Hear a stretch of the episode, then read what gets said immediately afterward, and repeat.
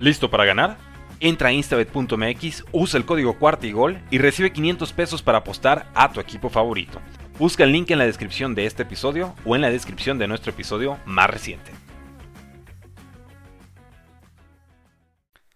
Este episodio presentado junto con mi compañero de No Huddle, Diego Dupont, es un episodio que fue grabado el 27 de enero de 2023 debido a ciertos problemas de registro y licencia con Captivate, que es la plataforma eh, en la cual subimos nuestros respectivos episodios de podcast y demás. Eh, he estado parado durante dos o tres semanas porque no podía subir el episodio, así que queda detallado en el inicio del episodio. Mil disculpas a Diego, muchas disculpas desde Argentina a Perú, mil disculpas al analista de los Giants allá por Perú. Em, de este problema que eh, estuvo parado el episodio dos o tres semanas. Después, bueno, vino todo lo que vino.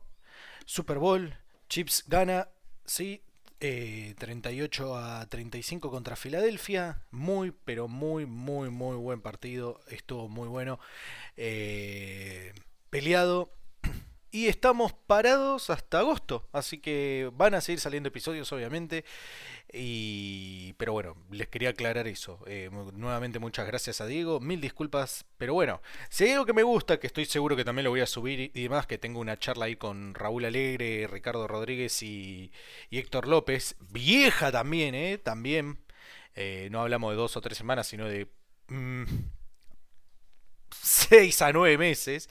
Está bueno porque preserva, detallando obviamente de que es un episodio viejo, está bueno ver qué tanto, qué tanto no, es como que queda en el registro, qué tanto nos acercamos a lo que iba a pasar o qué tan lejos estábamos. Qué tan erróneo estábamos, qué tanto bien analizamos, qué tanto nos sorprendió todo. Al fin y al cabo, yo digo, creo que lo mejor que hubiera pensado yo en esta temporada era un 7-10 y terminamos 9-7-1.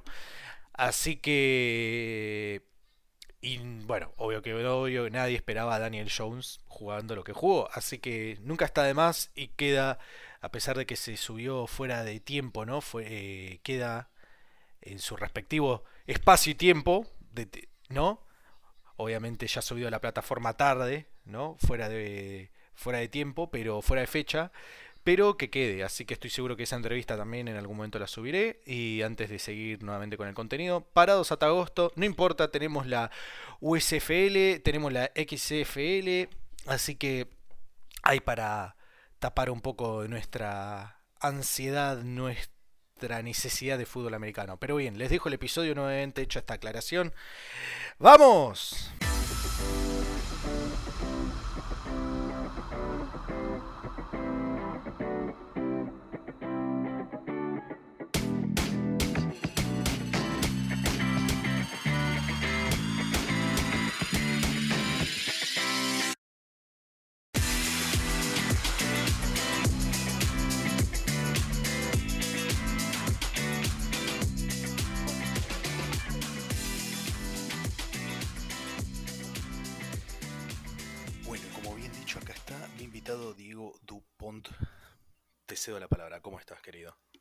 ¿Cómo estás, Maxi? Un gusto a todos y es un gusto estar en el programa de, hoy, principalmente para hablar de lo que ha sido esta temporada que para muchos ha sido mágica, una temporada que por fin eh, hemos podido sonreír durante buen tiempo. Sí, ha sido más. ¿Cuál era tu, si te acordás, si es que tenías, cuál era tu récord? Yo la verdad, no te voy a mentir, mi, mi récord estaba en 6-11 o 7-10 y la verdad que terminar con un 9-7-1, llegar a playoff o eh, en lo que son la ronda de comodines, vencer a los Vikings que nos habían derrotado, o sea, pero tenías tenías ahí un récord antes de comenzar o em, es que el problema de los últimos años es algo de lo que yo me esperaba una temporada igual. Voy a ser sincero, no, no esperaba una temporada con, con un resultado positivo para, para el equipo. Eso para mí fue a lo largo de las semanas, ¿no? Ver, ver las primeras semanas al, al equipo ganar ya era como, ok, el, partido contra Dallas, bueno, 2-1, creo que vamos a volver a lo mismo, pero ver cómo se le ganaba a los Packers, cómo se ganaba a Ravens, ya uno empezaba a cambiar la, la, idea de, ok, este equipo puede dar para más, ¿no? Y creo que la sorpresa ya nos la dieron cuando llegaron a playoffs. Sí, no solo, eso es verdad, había partidos que estaban ya por sí decididos desde en un momento, eh, la diferencia de calidad, o sea, se notó en el primer, se notó en los tres partidos que tuvimos con Eagles, el 48-22 en su momento, el 22-16 que estuvo más peleado, pero eh, Filadelfia un equipo un poco más secundario, obviamente ya en la ronda divisional la paliza 38-7, pero eh, sacando, yo creo, sacando no el partido con Lions, pero la verdad que Lions mejoró muchísimo comparado con otros años, al igual que nosotros. Eh, el partido con Commanders también, el empate y bueno, Seahawks que también nos sorprendieron. Yo creo que la verdad es que los resultados han estado como mismo decís, es Cowboys, que Cowboys hoy por hoy siguen teniendo mejor equipo, a pesar de que no lo hacen notar cuando llega el momento, cuando llega el momento importante no lo hacen notar, pero eh, si ha sido una temporada, como vos decís, eh, todo muy, este, esta primera parte de la temporada, eh, sí estuvo muy cerrado los partidos, ¿no? Pero viste que no, después en un momento ya era una cosa u otra, o era perder, ya alejado, ¿sí? De un, de un resultado un poco más más, apretado, ¿no? O ganar justamente con, convicción, ¿no? Con una distancia más. Em, después de. A ver. Llegada a la situación con Vikings, ¿no? Partido con un equipo que se creía que era contendiente, pero que era un equipo fuerte, era un equipo que estaba ahí, a pesar de cómo ganaban sus partidos, ¿no? Muy parecido a nosotros, peleando en la J en el final, con un resultado siempre de un dígito derrota contra los Vikings, después los Giants aplastan totalmente a los Colts, que no son la mitad de lo que han sido históricamente. Ya después de eso, ya con la clasificación y demás, teniendo que enfrentarnos a Vikings, ¿te esperabas justamente luego de más de 10 años conseguir una victoria en playoff? Porque esto es una maldición. Desde el 2016 los, los Giants no clasificaban, pero desde el 2011, último no se ganaba un partido. obviamente, no se ganaba un partido. Vos te esperabas, o sea, yo creo que eso es lo más positivo. Yo creo que lo había hablado también con mis compañeros, con Héctor y con Ricardo, que les mando un saludo, pero ganar un partido después de 10 años en los playoffs, ¿te imaginabas semejante situación? Yo me quedé sorprendido. Es que sí, el, partido contra los Vikings eh, a, mí me sorprendió. Eh, estábamos en un momento abajo, entonces eh, yo pensé, ok, nos va a pasar lo mismo del 2016. No creo que vamos a lograr, digamos, en este caso, otra victoria. Sabemos lo complicado. Yo decía, bueno, gracias, hemos ido a playoffs. Es algo que es mucho comparado a las últimas temporadas. Pero si te das cuenta, el equipo al, final la defensiva terminó funcionando de una forma impecable. Me recordó por partes el, partido en, contra, contra los Packers en, Inglaterra.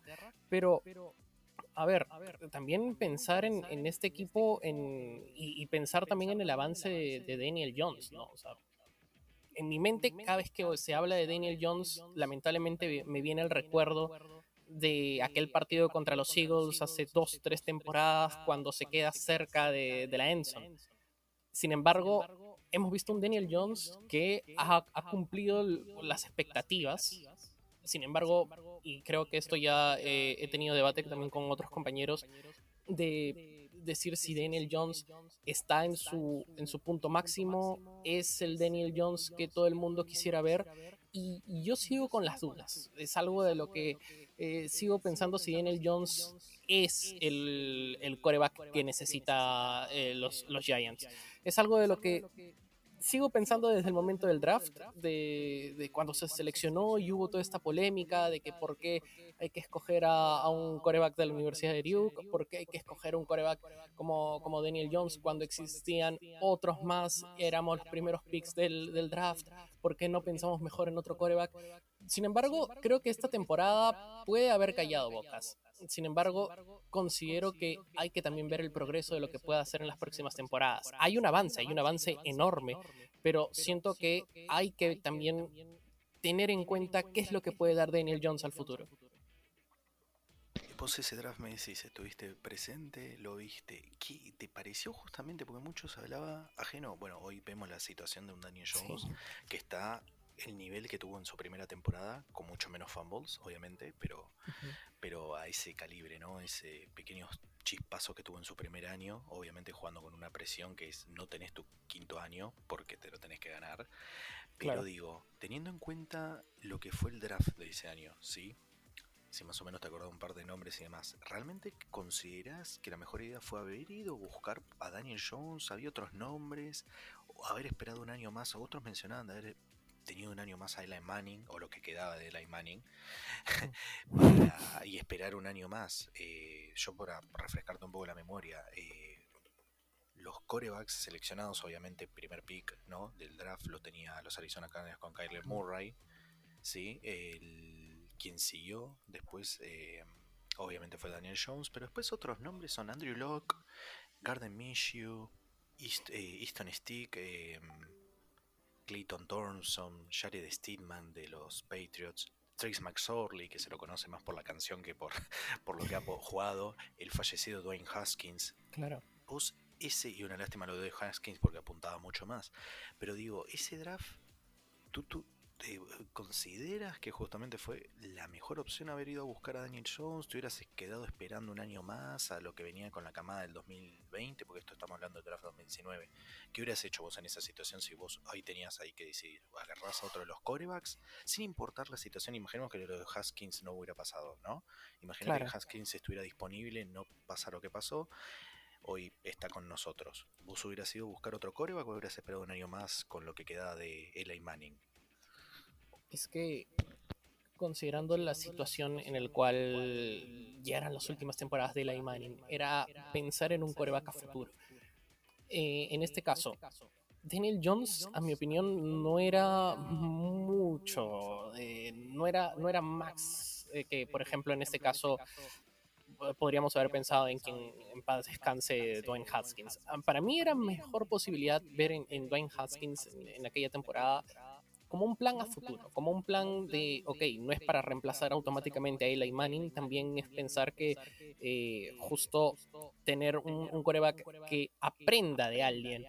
Que, ha sido importante en la franquicia, ¿no? Eso es, creo, lo, importante. Para mí, Dwayne Haskins venía mucho mejor que, Daniel Jones. Obviamente no se iba a ir por, por Kyler Murray, eso ya era el, plan de, Arizona que tenía el primer pick, coger obviamente al Heisman Trophy de, aquel, de la temporada anterior.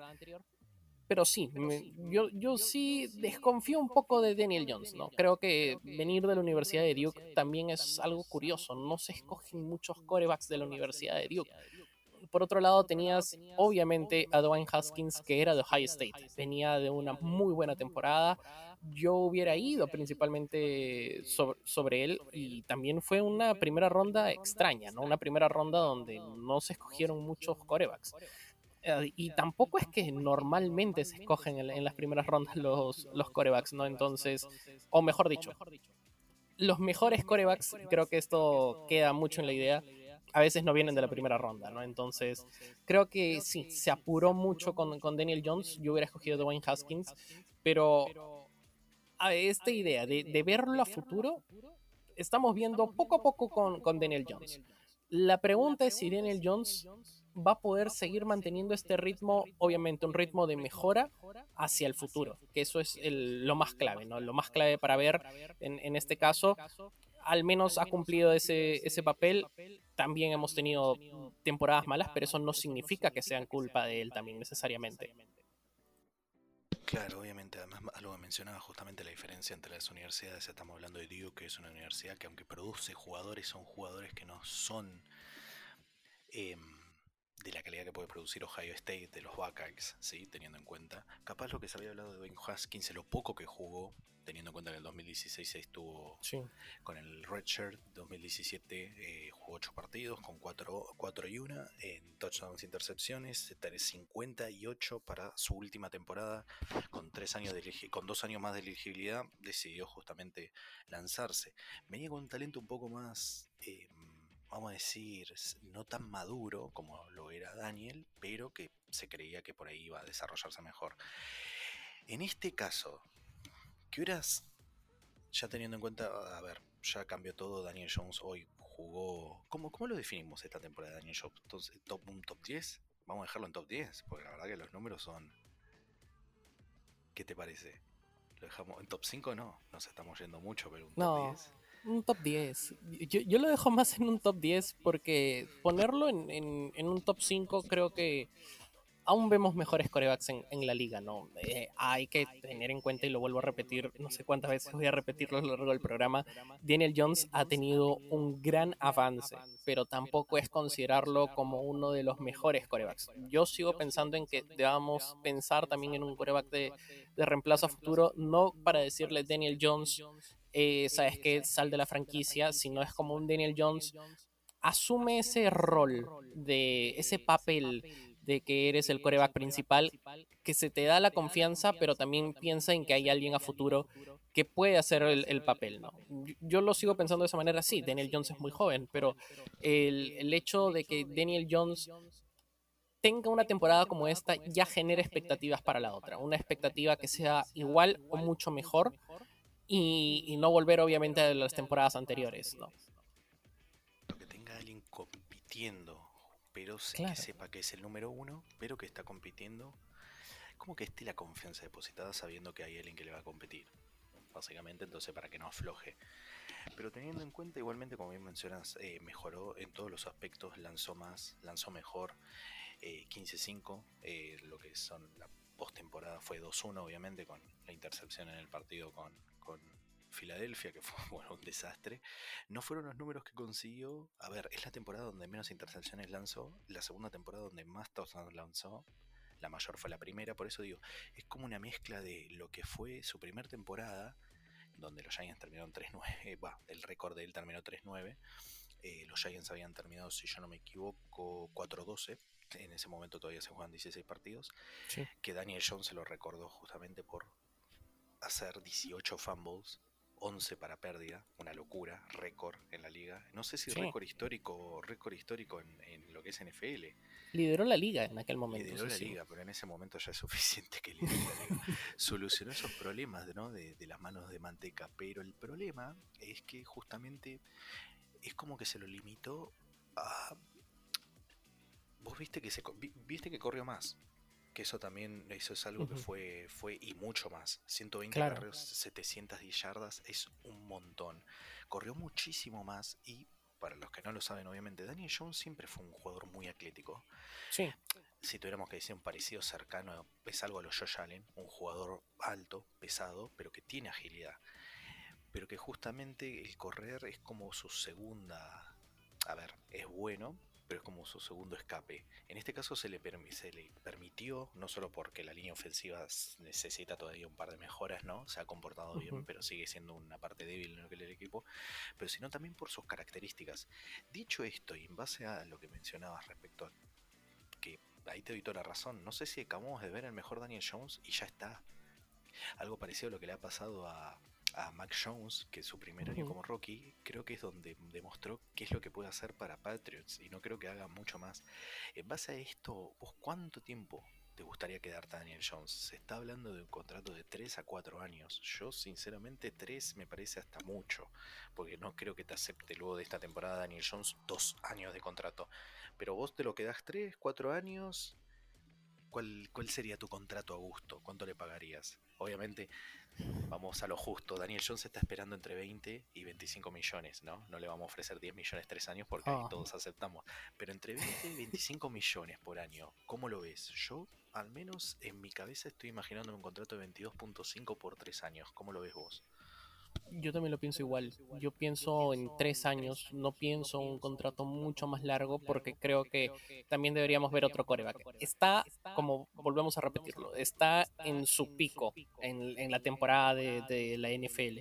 Y, justo comentabas el tema de, sí, acarreó casi 710 yardas esta temporada, es lo máximo, y me recuerda a su segunda temporada en Duke. Acarrea, si no me equivoco, alrededor de 520 yardas. Y, y es lo máximo que hizo en su carrera del fútbol americano colegial. Ahora, pensar en un Daniel Jones con un contrato en la NFL mucho mayor a, tres años es decirle, sabes que tengo la confianza absoluta de que tu calidad de jugador eh, se va a quedar en la temporada del 2022. Y creo que eso también no deberíamos quedarnos ahí en ese punto. Creo que hemos visto una mejora de Daniel Jones, vuelvo a repetirlo, pero la gran duda es, ¿va a ser mejor la próxima temporada o se va a quedar igual o retrocedemos hacia atrás?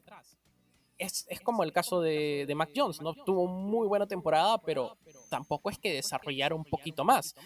Esa es la duda que me genera un poco sobre qué es lo que se...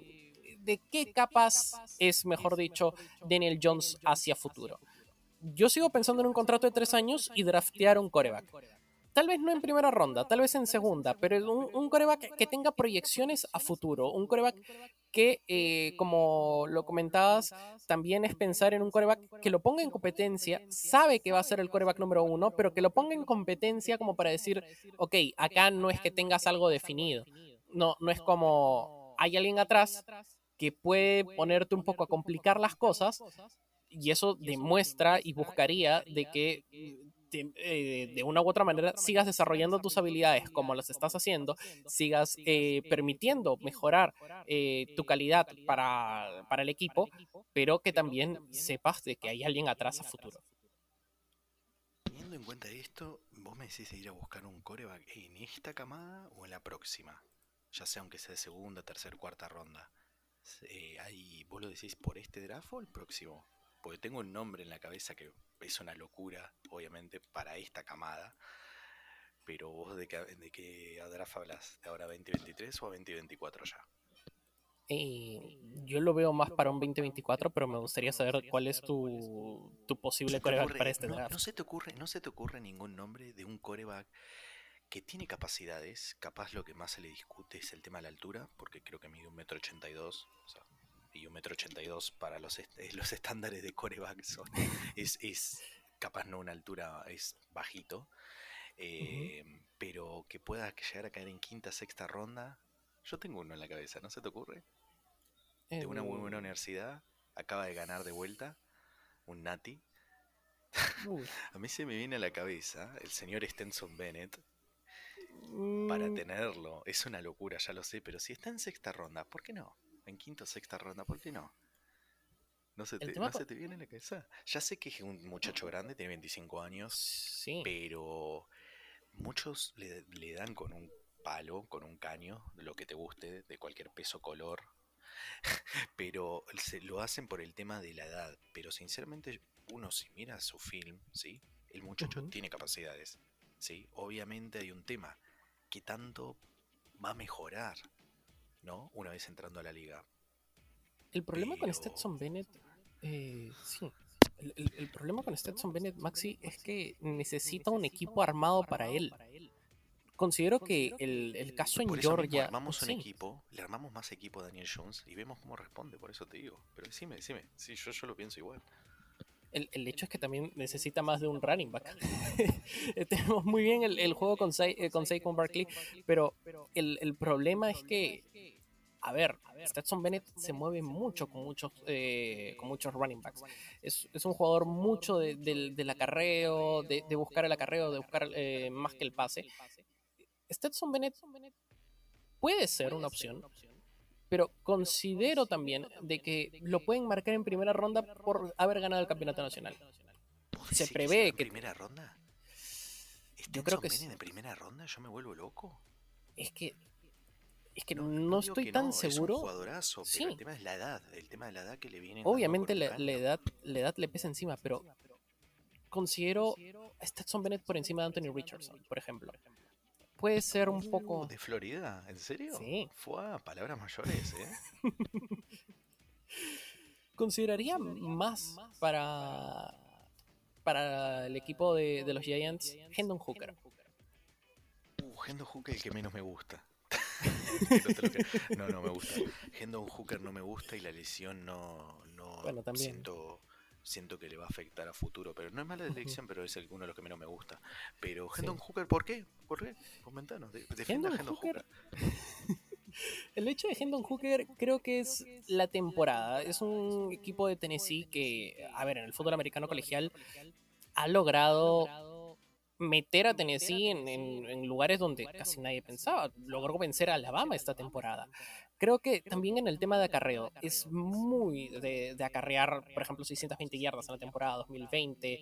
Eh, en la 2022 sí bajó 430, obviamente por, por la lesión jugó 11 partidos. Pero, por ejemplo, en el 2020 jugó 8. y obviamente fue una temporada reducida por la pandemia y todo, pero es un jugador que le gusta mucho acarrear. Es un jugador que podríamos ponerlo al mismo nivel de Daniel Jones. Eh, entonces, si vamos a mantener jugadores del mismo, digamos, a mi opinión, del, mismo patrón como, como ha jugado en el fútbol americano colegial, es una opción para mí que, podría ser eh, Hendon Hooker. Hendon Hooker que también en una misma situación, 25 años, sí, eh, a cumplir, ya una vez hecho el draft y el comienzo de temporada, a cumplir... Eh, no, Stetson Bennett va a tener 26 una vez, si algún equipo lo desea draftear y utilizar, va a tener 26. Hendon Hooker, no recuerdo de qué año es, de qué año, perdón. Eh, tiene 25. No, tiene 25 Ah, cumplidos, está bien, técnicamente es un año menor, está bien. No es mala la elección, estamos hablando de otro tipo de jugador, más alto, más pesado. Lo que mencionás sí es verdad, lo que sí me preocupa es a los 25 años, con, bueno, eh, se lesionó hace dos, tres meses atrás, y está llegando para lo que es después en el momento del draft, em, ya con la, o sea, ya recuperado, pero a lo que voy es, es una lesión, es el JCL, jugadores, el tema de la rodilla, viste que eso queda totalmente a futuro. Claro. Y la, una mala recuperación, una mala praxis a la hora de, la operación puede jugar muy en contra. Ya lo vimos con, con OBJ, ¿no? Hablando de un ex Giant, ¿no? Que tuvo una mala operación en una de los ACL. Eh, que Ram se lo, se lo arregló. Una locura eso. La verdad que la situación de lo de Cleveland es un desastre.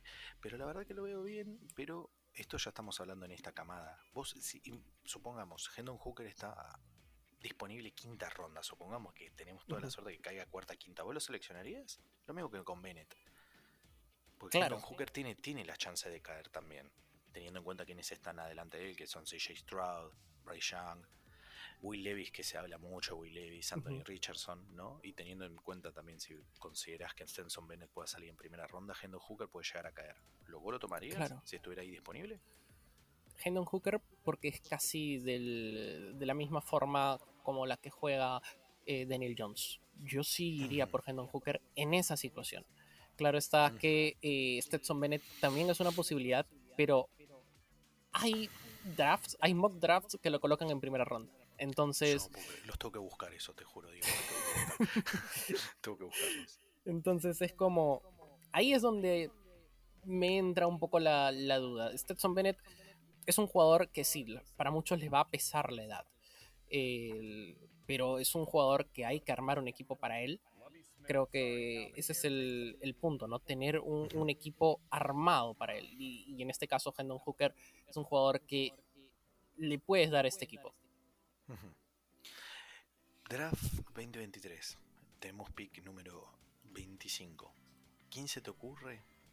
Cualquiera, no tiene que ser coreback, nada por el estilo. ¿Quién, quién, tenés ahí en, ahí decís, este lo quiero y que pueda llegar a caer, ¿no? Teniendo en cuenta los mock drafts y demás. Obviamente Carter y, o Will Anderson no van a estar para el 25, ¿no? Pero digo, cualquier otro, ¿qué se te ocurre? O si no es un nombre, si no es un nombre, ¿a qué apuntas? ¿A qué posición apuntas directo? Esto se tiene que solucionar con el pick 25. Si querés hacer un trade que es otra cosa, pero teniendo en cuenta todas las necesidades que tenemos, ¿no? En el apartado de wide receiver, en lo que es la línea ofensiva interior, en lo que es el defensive back, los linebackers. ¿A quién apuntas o a qué posición buscas de esas? ¿Reforzar con este pick o con un trade y demás? Creo que lo más importante es buscar la defensiva, ¿no? Es algo de lo que en las últimas temporadas venimos pidiendo yo sí concuerdo con algunos que mencionan a Trenton Simpson, el linebacker de Clemson. 21 eh, años, en primer lugar. Eh, juega muy bien eh, en, defensiva. Tiene varios fumbles. esta última temporada ha tacleado 72 veces. Entonces, ha logrado también alrededor de 3 sacks, pero en el 2021 hizo un poco más, ¿no? Casi 6.5. Entonces, yo sí iría por, por, en este caso, por Trenton Simpson, porque siento que lo primero que se tiene que cubrir es la, la defensiva. Decís que puede llegar a caer. Estamos hablando. ¿Tiene elegibilidad? Sí, tenemos que confirmar que se presente. no sé si se confirmó que vaya a presentarse el draft o no tendremos que confirmarlo. No me desagrada justamente, sería una buena elección, pero tu enfoque sería ahí, justamente en la parte de los linebackers, en la parte del defensive back, y después apuntar, bueno, a la línea offense. Pasa que yo tengo miedo, tenemos, a menos que tengamos que ahora podemos ver el tema de los free agents, a menos que saquemos a alguien en agents, teniendo en cuenta el cap que vamos a tener ahora, que es de 54.5 millones, me pone muy nervioso no tener receptores. A pesar de que los receptores que tenemos han. Bueno, se han portado bien, vamos a decir, ¿no? Han sabido aparecer, más que nada eh, Isaiah Hodgins, ¿no? Que viene del Practice Squad de Buffalo, ha sabido ponerse como el wide receiver número uno y lejos, pero no es un wide receiver número uno en lo que se refiere a calidad. Capaz en este momento respondió de esta manera, pero donde le pongas un poco más de presión, un poco más de volumen, tengo miedo que se tuerza, ¿no? Un poco. Teniendo en cuenta eso, ah, lo que ahora con todo este caprón y demás, ¿a dónde también apuntas vos? ¿Vas a los receptores? ¿Vas a la línea? ¿Seguimos mejorando la parte defensiva? ¿Cuál es la prioridad para vos teniendo en cuenta este caprón? Teniendo en cuenta que hay que hacer obviamente los arreglos de contrato, ¿no? Con Daniel y con Saquon también. Saquon le, le das el contrato, supongo. Sí. No, es bueno. ya, no hay nada más que decir. Yo iría por cuatro. Yo con, con Saquon, yo sí con Saquon sí, sí tengo más confianza que con Daniel Jones, así que... Saquon está esperando cobrar entre 15 y 18, teniendo en cuenta que Aaron Jones ahora va a cobrar 20. ¿Cuánto crees vos o cuánto? Yo creo que va a pedir la plata que pueda ya pedir CMC, Christian McCaffrey, que es de 16 hoy por hoy, que es el que más cobra hoy. Próxima temporada va a ser el que más cobra, por ahora es Aaron Jones con 20 por año. ¿cuánto crees o cuánto te gustaría poder ofrecerle? Yo le daría un poco de 17. Eh, el hecho con, con, eh, con Seikun es que es uno de los jugadores que hay más confianza en el equipo. Y aún más con un equipo que se ha vuelto más de juego terrestre. Entonces, yo sí confío más en, en, en Saquon, yo sí confío un poco más en, el sistema que se está trabajando actualmente, entonces es por esa razón que, yo mantendría. Y sí, pensando eh, en, el juego ya futuro, eh, sí necesitamos wide receivers, pero también creo que si estamos bien con este juego terrestre, confiemos un poco más mantengamos a Saquon Barkley. Eh, creo que también otro running back podríamos necesitar. Y obviamente Daniel Jones manteniendo el juego que ha, estado actualmente. Si lo desarrolla aún más, yo creo que seríamos un buen. tendríamos una, buena ofensiva faltando wide receivers por el momento. Bien, teniendo en cuenta los running backs, ¿no? Teniendo en cuenta los running backs. Y los agentes libres que están quedando en el apartado de running backs, sacando a Saquon Barkley, supongamos que lo vamos a renovar, ¿no? Tenemos varios nombres interesantes. Tenemos a Karim Hunt de los Browns, tenemos a Rashad Penny de los Seattle Seahawks, tenemos a Jamal Williams de Detroit, eh, que hizo, creo que terminó como el jugador con más, por ahora está con el jugador con más touchdowns, en lo que se refiere a la liga. Tenemos Josh Jacobs, que tiene su último año cancelado por parte de los Las Vegas Raiders. Josh Jacobs, que terminó como el el running back, al menos lo que se refiere a temporada regular, ¿no? Como el running back con más yardas. Eh, muy buena temporada de Josh Jacobs, la verdad. Impresionante. Después nada, nombres de viejitos, vamos a decir, ¿no? Mark Ingram, eh, Rex, el famoso Rex Burhead de Houston. Tenemos a Rasheen Monster por parte de Miami. Tenemos a Deonta Foreman por parte de Carolina también. Y no hay muchos rojo. Ronald Jones, que quien supo ser campeón con los Tampa Bay, que está ahí perdido en, en el practice squad de los Kansas City, que no sabemos por qué no juega. Tenemos de nuestros, nuestros archirrivales a Miles Sander también, venciendo contrato. Hay un nombre también acá, me sorprende que no lo tenga tan a la... Eh, acá justo me salta David Singletary, pero no, no era él. Eh, está Alexander Mattison de Minnesota.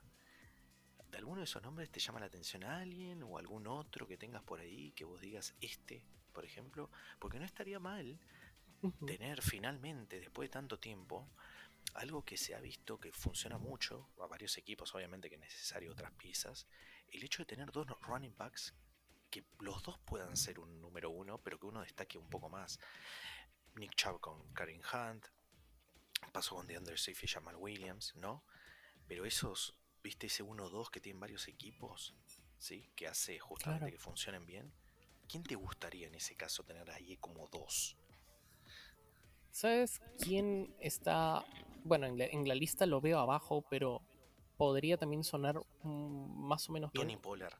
Tony Pollard, exacto, exacto, Tony Pollard. No me lo imagino, pero me encantaría, la verdad que lo de Tony Pollard. Pasa que yo no, Dallas qué va a hacer con Zeke, porque Tony Pollard tuvo mejor temporada. Por eso no lo quise ni, no, me había olvidado, ¿no? Es verdad, es verdad, Tony Pollard. Pero el problema con Tony Pollard es que está ahorita como agente libre ya, cumple sus cuatro, sus cuatro temporadas, el, el drafteado en 2019, que por cierto ha tenido una temporada en la que sobrepasa las mil, las mil yardas. Considero eso también importante, que es algo que supera con creces su temporada anterior, que no llegaba ni a las 800. Eh, no ha tenido fumbles esta temporada, que es la segunda luego del 2020. En 2019 tuvo una, en el 2021 tuvo dos. Entonces, eh, Pollard puede ser una opción. La otra opción creo que puede estar ahí Josh Jacobs, que es el que más se ha movido en la última temporada, ¿no? Considerando, por ejemplo, Karim Hunt jugó poco, 195 yardas también, eh, Jamal Williams 73, pero quien sí tuvo más movimiento fue Josh Jacobs. Y que es sorprendente también que no, no activen el, el último año y que también puede ser un, eh, digamos, un fichaje con eh, un dinero mucho menor de lo que podría cobrarte Karim Hunt. Y, de paso, tendríamos ahí un, jugador muy bueno, pero también es el, miedo a los fumbles, ¿no? Es el, junto a Jamal Williams, quien ha tenido más de esa lista de los primeros también. Claro, el tema es que Shep Jacobs ha tenido, bueno, parecida a la situación con Daniel Jones, no estaba teniendo temporadas muy destacables y hace una temporadona ahora, ¿sí? teniendo en cuenta que tampoco, tampoco el equipo ayudaba, ¿no? Lo que eran los Raiders, pero digo, puede que te pida dinero de titular. Y si te pide dinero de titular, yo la verdad que no puedo dárselo porque ya hay que pagarle. A menos que decían taguear a, a, Saquon, pero no creo que creo que va a salir más caro taguear a Saquon en que otra cosa. Pero no, obviamente podríamos soñar con Job Jacobs firmando, pero yo creo que por el temporadón que hizo, con toda justicia e injusticia, vamos a decir, porque si no, va a pedir dinero de titular. Yo considerando que pueda jugar de suplente, sinceramente hay un nombre acá, no lo vi, que es James Robinson, que va a quedar libre de New York Jets, que por alguna razón sale de la nada, dejó de utilizarlo a pesar de que estaba jugando muy bien. James Robinson, yo la verdad no sé vos, pero creo que como número 2 y que cobre como un 2, creo que es uno de los mejorcitos que está en la lista, teniendo en cuenta que fue un jugador em, no drafteado, ¿sí? que lo termina firmando Jaguars y que terminó haciendo un temporadón. Sí tuvo el tema de las lesiones y demás, pero sigue siendo un running back bastante cumplidor, vamos a decir. Obviamente teniendo en cuenta lo mismo con Jamal Williams. Jamal Williams es un 2, porque hasta a mí me parece mejor Swift, pero el tema es que con la temporada que hizo te va a pedir dinero de titular. El otro que también, como te digo, se me ocurre, pero el tema es Chicago lo va a querer soltar, es David Montgomery. Después no se me mm. ocurren otros que no te pidan un monto parecido a lo que va a cobrar Saquon o lo que está cobrando CMC, por ejemplo. No creo que nadie se atreva a pedir lo que cobraron Jones porque si no se rompe el mercado totalmente. se rompe el mercado y estamos complicadísimos. Alexander Mattison también me interesa y teniendo en cuenta que no quiere estar en Minnesota porque no le dan snaps, no le dan toque de balón. Pero la verdad que teniendo en cuenta el contrato de Aaron Jones, me preocupa un poco lo que puedan llegar a pedir Jamal Williams, Job Jacobs, sí, algún otro también que esté por ahí. Pero ¿de alguno te interesa entre Robinson, entre Montgomery y demás, que son, que pueden capaz quedar marcados como dos? O como Mattison, ¿te interesa alguno de esos? Teniendo en cuenta que capaz no se nos va a ir el cap room se nos va a ir el room bastante rápido. Creo que James Robinson, ¿no? El, hecho de James Robinson es, bueno, el tema de las lesiones en, Jacksonville en, aquella temporada del 2021, pero la última temporada, el problema es que se movía cuatro yardas por, por, este, por jugada, ¿no? Entonces creo que eso es algo de lo que a mí como que aún me, tiene como, ok, no le escojas aún a Robinson, pero también es, es Robinson que eh, juega casi como un número 2, ¿no? El, gran problema de, alguno de estos nombres, creo que salvo el tema de, de Pollard, es que juegan más para un número un número uno, ¿no?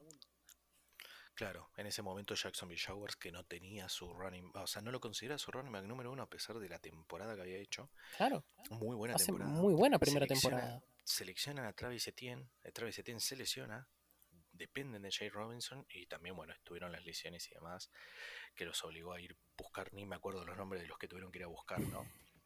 Pero bueno, ya en un momento digamos que Jacksonville tuvo su guiño de desconfianza con James Robinson. Jets tradea algo pasa con Saleh que no lo quiere usar, ¿no? Lo eh, hacen el trade por el tema de la lesión de Brace Hall y no lo quiere utilizar y terminan usando a, este muchacho, a Knight, a Knight y a Michael Carter. Que mm, la verdad que, o sea, no digo un desastre, pero la verdad que dejaron mucho que decir. Knight tuvo uno o dos partidos buenos y después el tercer partido fue un desastre. Teniendo en cuenta otra de nuestras debilidades, Diego, en la lista de los wide receivers que van a quedar libres, que estábamos en la previa viendo alguno que otro y demás, ¿alguno que te llame la atención que vos digas, este hay que ir a buscarlo? Yo aún sigo pensando. aún, que... Eh, ¿Buscarías a alguien ah, de, de, ¿Buscarías a alguien... A ver, si tuviera que hacerte un filtro de la edad, ¿buscarías a alguien de 28, 27, 28 para abajo? ¿O buscas algún veterano ahí? Es que tampoco voy, tampoco voy a ir por Matthew Slater o Wade Green, ¿no? O sea. Jay, Green, a punto de cumplir 35 años. Próximo a cumplir 35 años.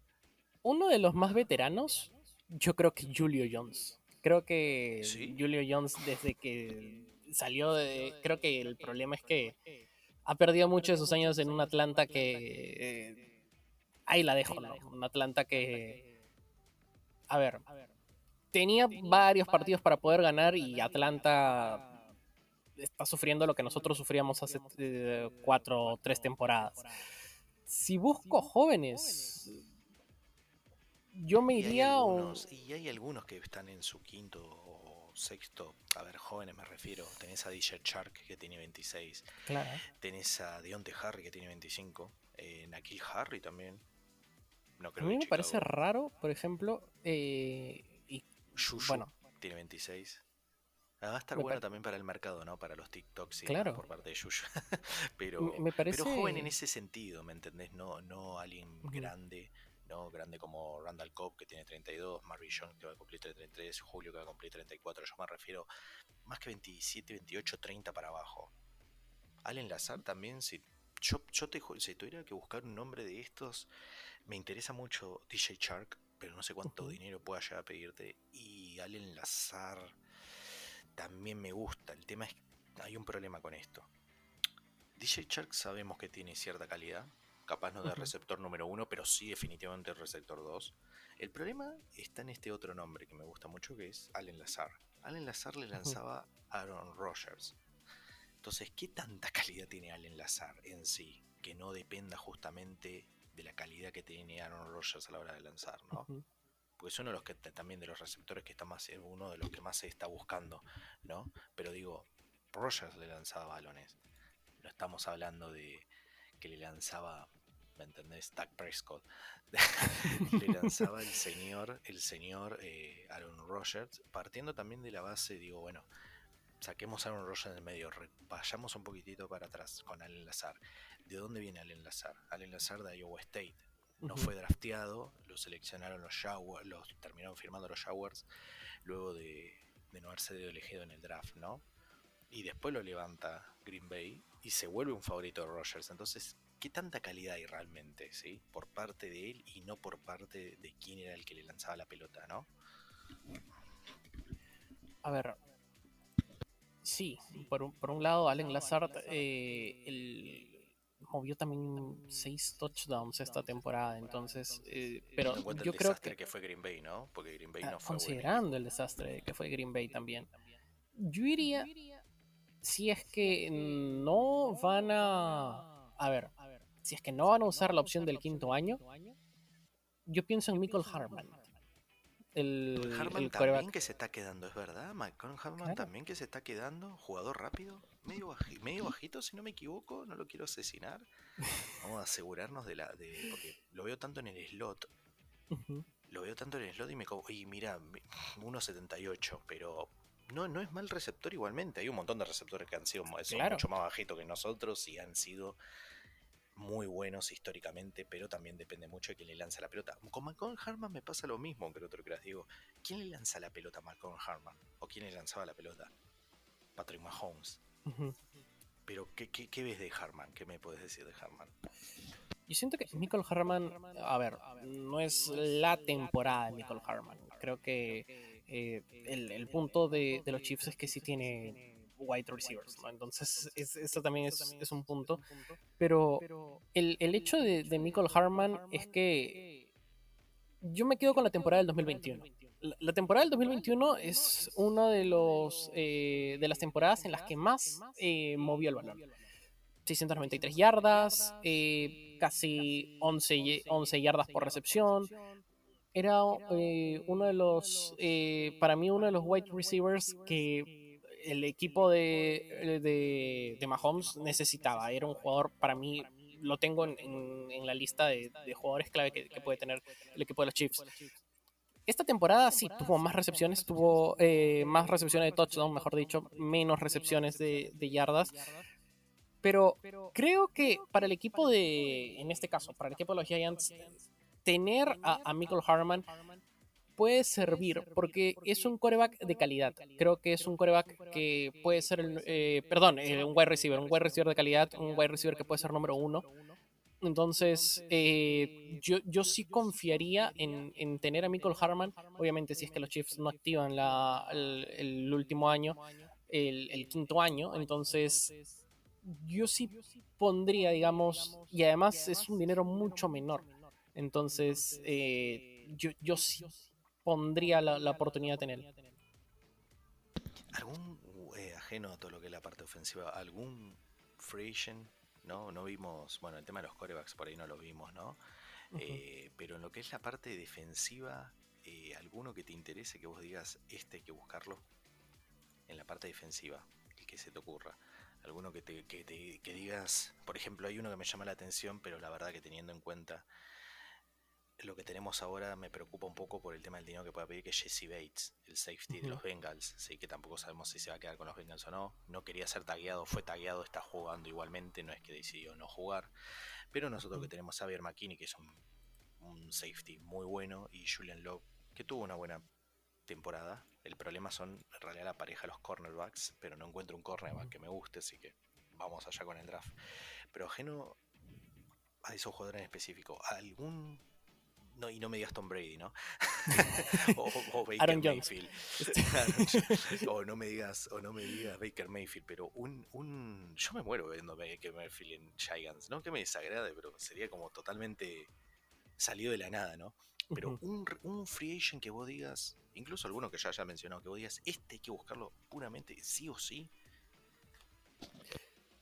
Es que, ahora, en, en primer lugar, ir por un coreback sería quitarle la confianza a, a Daniel Jones. Es, eh, estamos diciendo a lo largo del programa como que Daniel Jones está teniendo una muy buena temporada. Es lo mejor que ha hecho en su carrera, pero la pregunta es, ¿podrá, ha- ¿podrá hacer mucho más? ¿O se va a quedar ahí? ¿O, Claro, se vuelve de nuevo abajo? Claro, te ganaste el contrato, pero no estamos seguros de vos, así que chau. Claro, Claro, entonces es- eso sería una mala opción. E- eso de, de contratar un, un coreback sería destruirle la confianza totalmente, porque no vas a poner a la banca a, a Tom Brady o a Aaron Jones. O, eh, y decir, ok, si falla Daniel Jones, entras. Es, es completamente imposible. Pero sí pensaría en cornerbacks. Eh, está- estaba pensando Kylie Fuller. Sí, Kylie Fuller 30 de los años. Ravens, re- sí, Sí. Ravens recién cumplido. Sí, no es mala. Hay un montón de cornerbacks. Unos viste que dicen que el tema de la edad en el cornerback, por el tema de la falta de velocidad, pero estamos teniendo a. Stephon Gilmore con 33 años que hizo una muy buena temporada Sí. con los con los fallecidos Indianapolis Colts. Eh, Kyle Fuller te interesa para cubrir la parte del cornerback. Sí, eh, Kelly Fuller o eh, estaba pensando también eh, Eli Apple, el, el de Uh, Cincinnati. no. Eli Apple vuelve. Vuelve a los New York Giants. ¿Y vos querés que vuelva el Eli Apple seleccionado 2016, pick número 10? Ujú. Y que le dimos cuatro años de contrato. Y que sí, ya sé, se los dimos y no, no se los respetamos, obviamente. Se fue. Al tercer año se fue a, Nueva, a, Nueva- a New Orleans. ¿Vos volverías por Eli Apple? Es que no está teniendo una mala temporada. No ha tenido una mala temporada. Creo que eso sí es justo decirlo. No ha tenido una mala temporada, capaz se lo recuerda mucho porque Cooper Cup lo prendió fuego por todos lados en, en aquel Super Bowl. Beckham también.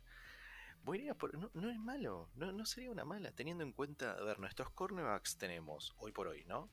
A Dore Jackson, ¿sí? Que vino de parte de los. Titans, ¿no? Tenemos a Aaron Robinson, que lo detesto, lo detesto, lo he puteado, creo que es el jugador.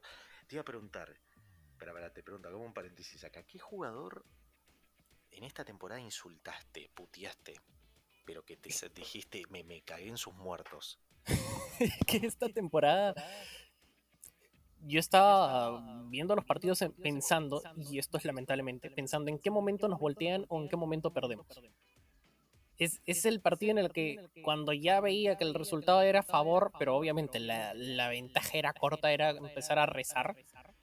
Pero es, es algo en el que no, no iba directamente a atacar a alguien porque siento que vengo de los traumas de la temporada anterior. Entonces, O sea que todo el equipo la ligó. No, no es que hubo, no es que hubo Claro. un jugador, un jugador que vos dijeras, a este lo insulté, puteaste a todos. Claro, o sea, Insultaste a todos. es a todos, porque venimos de temporadas en las cuales uno espera algo, ¿no? Entonces, es- esta temporada era como, ok, ya me acostumbré a perder. Y, y voy a ser sincero, yo, yo he dicho partidos, ya me acostumbré a perder, y hay partidos que acaba el partido y dije que hemos ganado. Y es más, No, eh. No, no, sí, es verdad. Yo también cuando termina es tipo, ah, mira, ganamos. Qué raro se siente. Claro. Obviamente que ya luego en la segunda parte de la temporada ves perder contra los Lions, ves perder de nuevo contra. Y, y contra los Lions, un partido. No sé. Me, me queda. Me queda aún cosas de ese, de ese partido. Perder contra los Eagles, perder. eh, y luego perder contra los Vikings en. en, en Nochevieja. En. Perdón, en, en- Antes de Navidad. Y es un partido en el cual me recuerda a los partidos clásicos de la temporada 2018-2019 cuando perdíamos en el último field goal del encuentro. Entonces, ahí, ahí ya te empiezas a cuestionar, ok, este cuento de hadas llega a un final hasta que vencemos categóricamente a los Colts y nos metemos en, en playoffs. Pero yo creo que en ese partido de los Vikings, a quien más critiqué fue a la defensiva. Porque era un partido que se podía cerrar con victoria. Está bien. La defensiva en general no hubo un nombre. No. Claro, la, la defensiva en general. No, yo creo eso- que puede ser que haya yo criticado la defensiva en general y me la agarré con Robinson porque a Robinson, mira, el problema de Robinson es que en un, creo que fue contra los Jets, lo prendieron fuego por todos lados, no tapaba una y capaz ligó mis insultos. Así también como ligó mis insultos Jamie Gillan, el Pounter, cuando se le escapa de las manos y creo que viste la jugada, ¿no? Que tiene que puntear y se le escapa de las manos, creo que también me cae en toda su familia. por- Pero la defensiva, la defensiva se llevó tus insultos. Sí, es que la defensiva, por ejemplo, en aquel partido era como, ¿por qué no paraste? Era una oportunidad para parar y al menos nos vamos a overtime, ¿no? Pero no, dejaste pasar a una oportunidad clave al, equipo de los Vikings. Obviamente, sí, la distancia era también sorprendente en, aqu- en aquel partido, pero era para evitar de que vayan a un field goal. Era, era un partido en el cual se podía cerrar al menos a, a overtime. No, es, no estábamos ganando el partido cómodamente porque nos voltearon, pero es un partido en el cual pudo haberse llevado la victoria y pudimos haber por lo menos evitado ir al partido contra los Colts, ahora sí con el miedo de, ok, no vamos a playoffs, pero siento que ese fue un partido en el cual si se ganaba hubiéramos estado muy bien. Sí, sí, to- toda la razón, pero bueno, pobres, ligaron todos, entonces todos ahí, alineaditos, todos, no, todos, equitativo para todos. Diego, escúchame, de los free agents que estamos teniendo ajeno a lo que es Saquon y Daniel Jones, nombres a destacar, Stanley Shepard, ¿sí o no? Sí. ¿Re, re- renovás? Yo me diría que vuelvo- sí. Yo te juro, yo te juro no puedo. 30 ¿Por qué? años, otra lesión, otra lesión. Sé que es un líder en el, en el, pero no, no, no podría, no podría porque los 30 años las lesiones. Sé que como te digo es un líder y todo, pero yo no, no, no sé, no, no sé. Yo tengo mis dudas todavía con Sterling Shepard, pero vos lo renovarías. Yo sí. Más por el hecho de jerarquía, respetar creo que procesos. Yo, yo sí soy más de, en- en- en- creo que en cualquier deporte, respetar mucho los procesos, ¿no? Respetar eh, jerarquías y creo que eso es algo importante, ¿no? Algo que siento que en muchos equipos no pasa. Eh, en muchos equipos no piensan en proyectos a largo plazo y luego, ¿por qué no van a playoffs? ¿Por qué, n- por qué siguen en, en etapas de reestructuración? Porque creo que no respetan esos procesos. No tienen jugadores clave, pero una lesión ya los desaparecen del mapa. Y creo que eso también es algo de lo que me, me cuestiona un poco. Eh, puede ser, es, es buena, buena manera de verlo. Eh, Slayton. Darius Slayton. ¿Te lo quedas? Me quedan... A- aún lo tengo que pensar. Ah, Darius Slayton es un tema. eh, supo aparecer en la temporada, pero era como. Era el, es el famoso boom o bust. Era o jugaba bien o jugaba muy mal. Claro. Eh, creo que la jugada donde dije a Slayton no lo quiero lo- y lo insulté demasiado fue la jugada de los Vikings, donde él estaba e hizo un slant, quedó solo para correr y conseguir el 1 y 10 y terminar con cualquier sorpresa que nos pudiera dar los Vikings. Daniel John le tira un muy lindo pase y se le cae las manos, que él Claro. se quedó ahí. Ese, bueno, eso fue, dije, no puede pasar esto. Pero después el tipo con doble marca encima te metía un touchdown. Entonces, esa, esa inconsistencia, ¿no? Esa, ese ah, punto alto y punto bajo es lo que me, a mí me dice que no. El tema es justamente, digo, quién lo va a reemplazar a partir de ahí. Darius Layton, quedamos ahí, queda un punto y aparte por ahora. Claro. Richie James. Pequeño tema, Richie James. Uf. Pequeño tema, Richie James. También lo mismo, puntos altos y puntos bajos, pero Sí. nos costó un partido. Ha sabido, o sea, ha tenido sus. Pero, Richie James, Me queda la duda. ¿dudas de que sí o que no? es que Espera que el, el hecho de, de ya estar pensando, digamos, en, el- en pensar, digamos, en buscar ya wide receivers, es que no estamos confiando mucho en, en ellos, ¿no? Entonces, Claro. también, también esa es la duda de por, si, si lo dejamos renovar, es una opción menos de poder conseguir un wide receiver. Claro, Y, y creo que ese es el punto, ¿no? Claro. Mira, la temporada por parte de Richie James: ven, 4 touchdowns, 3 fumbles, 3 drops. Yo lo- el tema de los fumbles por parte de Richie James me pone nervioso teniendo en cuenta que está bien, él, él, él se tuvo que poner en una posición la cual no era la suya, que era, que era porque él era el especialista en la devolución de patadas, ¿no? Pero el tema es que si el especialista en devolución de patadas me fombea dos veces, tres en este caso, ¿no? Y tiene dro- y tiene drops jugando como wide receiver y me deja un poco nervioso porque digo, si, si como wide receiver tiene sus puntos débiles, pero también como de, de- como jugador que devuelve, también puede pasar de que reciba la pelota, corre y la pierda en el camino. O sea, la pierda en el camino del reseteo que tenga otro un fumble provocado por un defensivo. Richie James, el tema es eso también que yo lo que pienso, digo, digo, ¿qué, qué wide receivers podemos conseguir? Porque capaz no conseguimos a nadie y nos tenemos que quedar con los que tenemos. Y va a ser triste, ah, bueno, los que tenemos, lo que pues, capaz podemos conseguir a uno, no sé, DJ Shark, por poner un nombre, y lo que venga en el draft. Pero te juro me pondría muy triste por el tema de que está bien, vos me decís hay que respetar los procesos, pero ¿estos jugadores realmente van a mejorar o ya está? O van a empeorar inclusive, puede haber un retroceso en la- por partes, ¿no? Claro. Eh, sí, Pero hay algo-. Hay algo que también hay que tener en cuenta. La última temporada ha sido muy terrestre. Daniel Jones moviendo con Barkley, entonces yo siento que sí, los wide receivers son más que necesarios en, en cualquier equipo. Pero, ¿por qué no podemos confiar un poco más en el juego terrestre si nos ha servido bien esta temporada?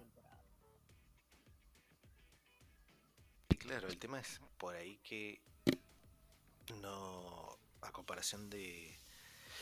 Sí, eso es verdad. Yo lo- el miedo que yo tengo es que ya los equipos sepan con qué vamos a venir la próxima Claro. temporada. ¿Sí? Porque en este caso no se la vinieron venir, incluso cuando prepararon al- al- a sus respectivos equipos para justamente eh, poder eh, detenernos, igualmente, ¿no? Igualmente eh, fallaban.